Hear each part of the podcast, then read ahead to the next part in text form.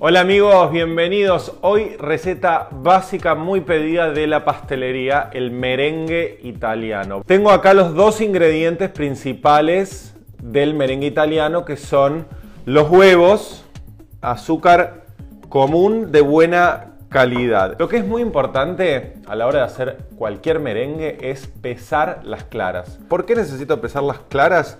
Porque fíjense esto. No es lo mismo una clara de un huevo de este tamaño que la clara de un huevo de este tamaño. Van a calcular de la cantidad de claras el doble de azúcar. Por eso es importante primero pesar las claras. El merengue tiene un único enemigo, que es la grasa. Y la clara no va a montar si tiene algún tipo de vestigio de grasa. Por eso tienen que prestar particular atención a la hora de separar las yemas de las claras. Voy a ir separando. Tengo clara de 4 huevos. Las voy a pesar. Bien, claras grandes eran estas. 167 gramos. La voy a colocar en el bowl donde voy a batir. Y ahora voy a pesar el azúcar. Que si la matemática no me falla, si las claras pesan 167 gramos, voy a necesitar 334 gramos de azúcar. Ahora viene un tema fundamental que es el almíbar. Fundamental a la hora de hacer el merengue italiano es elegir la olla correcta donde voy a cocinar el almíbar. A mí me gusta utilizar esta, que está media castigadita, pobre, pero es ideal. ¿Por qué? Porque es chiquita, tiene la base derecha, lo cual me garantiza que el almíbar no se va a cristalizar y es muy fácil de manipular. No elegiría una sartén como esta, por ejemplo, porque tiene una superficie muy grande y el almíbar corre riesgo mayor de cristalizarse. ¿eh? Lo que a mí me gusta hacer es apartar un poco de azúcar para darle fuerza a las claras a la hora de batirlas y que cuando reciban el almíbar estén como más robustas. Voy a separar 50 gramos de estos 334 eh, gramos de azúcar. Bien, esto lo voy a dejar para batir con las claras y el resto lo voy a colocar aquí. Otra cosa que tienen que tener en cuenta es no inundar el azúcar con agua, ¿eh? hacer un caldo. No, con humedecer el azúcar para hacer el almíbar está bien. Yo acá tengo agua. Y ahora viene otro secreto para hacer el perfecto merengue que es el timing. ¿Qué quiere decir? Esta coreografía que hay entre el batido de las claras y el punto del almíbar. Muchos empiezan a batir las claras ahora. No, es un error. Las claras montan muy rápido, sobre todo cuando uno tiene una batidora potente. Así que lo que primero vamos a hacer es ir al fuego con el almíbar. Algo que les recomiendo que hagan es tengan al lado un recipiente con agua y un pincel y van a ir pasando por el borde porque todas las gotitas esas de almíbar que van a saltar sobre el borde son las que van a conspirar para que el almíbar nuestro cristalice, así que no se lo vamos a permitir.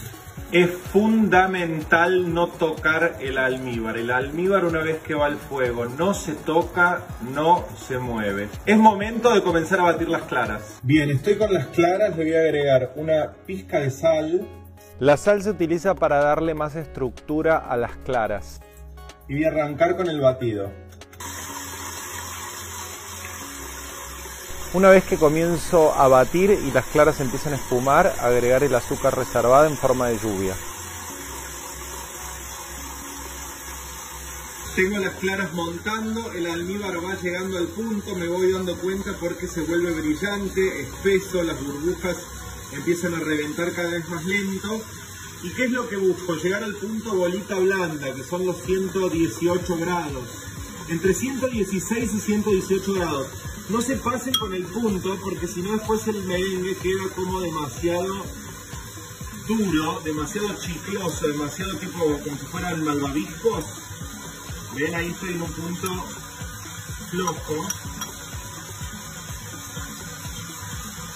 ¿Ven? Ven el almíbar, lo pongo en agua fría, entonces me permite ver, ese es el punto perfecto. ¿eh? Ahí me gusta apartar el almíbar, retirarlo del fuego e irme con la. Una vez que el almíbar sale del fuego no es necesario desesperarse y volcarlo sobre las claras a borbotones. Puede reposar unos segundos que se tranquilice y recién entonces lo vamos a agregar sobre las claras en forma de hilo fino y continuo tratando que no caiga ni en el globo de la batidora ni en las paredes del eh, bowl. ¿Por qué? Porque si cae en el globo de la batidora, este lo despide hacia las paredes, queda pegado en las paredes, no se integra a las claras y me modifica las proporciones.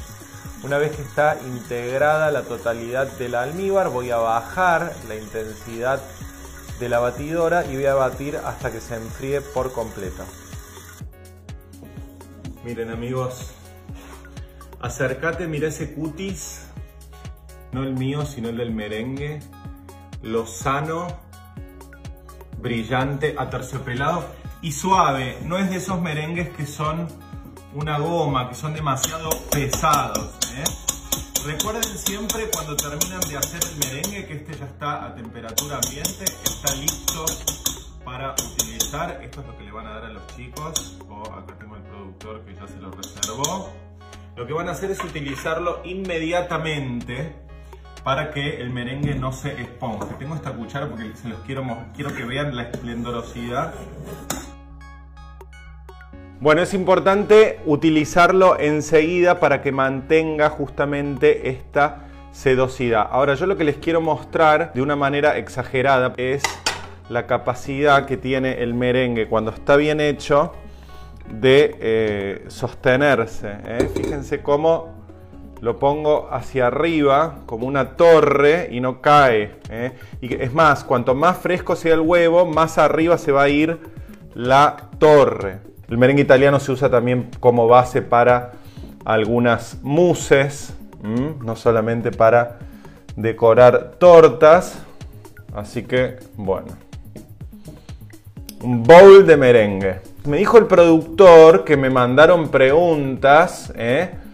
a las redes sociales que yo fui viendo, las preguntas que hacían, por eso quisimos hacer este video, con preguntas frecuentes sobre algunas fallas o consultas que suelen tener respecto al merengue italiano. Productor.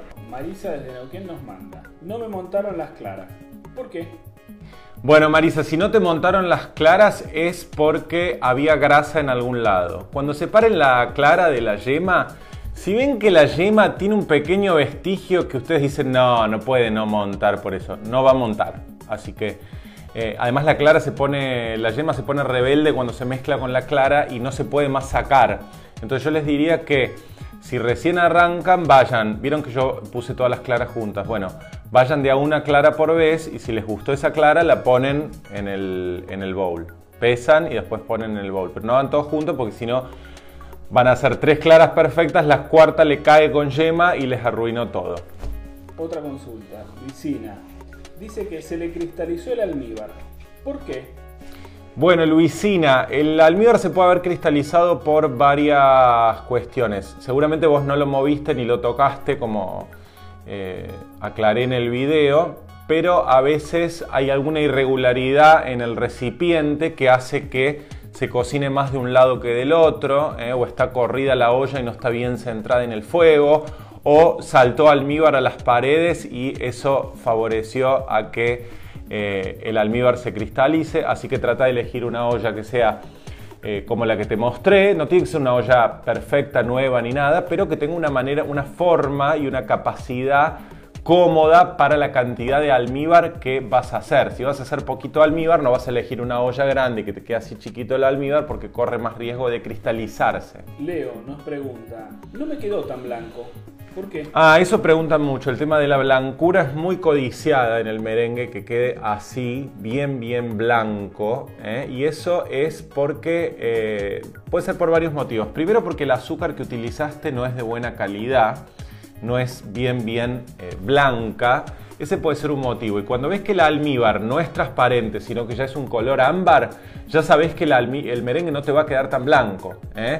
Así que utiliza azúcar de muy muy buena calidad y eh, acordate de pasarle un pincelito con agua al borde. Eso va a hacer que eh, no queden gotitas de almíbar en las paredes de la olla que después puedan hacer que el, almíbar agarre eh, algún tipo de color. Y siempre la cucharadita de jugo de limón al final va a ayudar también a que te quede bien, bien blanco como este, el merengue, que la verdad que es hermoso, un merengue bien blanco. Carla nos pregunta, ¿por qué el merengue se patina en el lemon pie?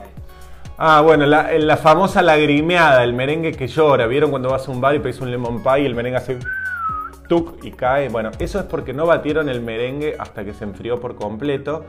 Como aclaré, entonces lo que pasa es que cuando el merengue reposa, el almíbar decanta y la clara flota.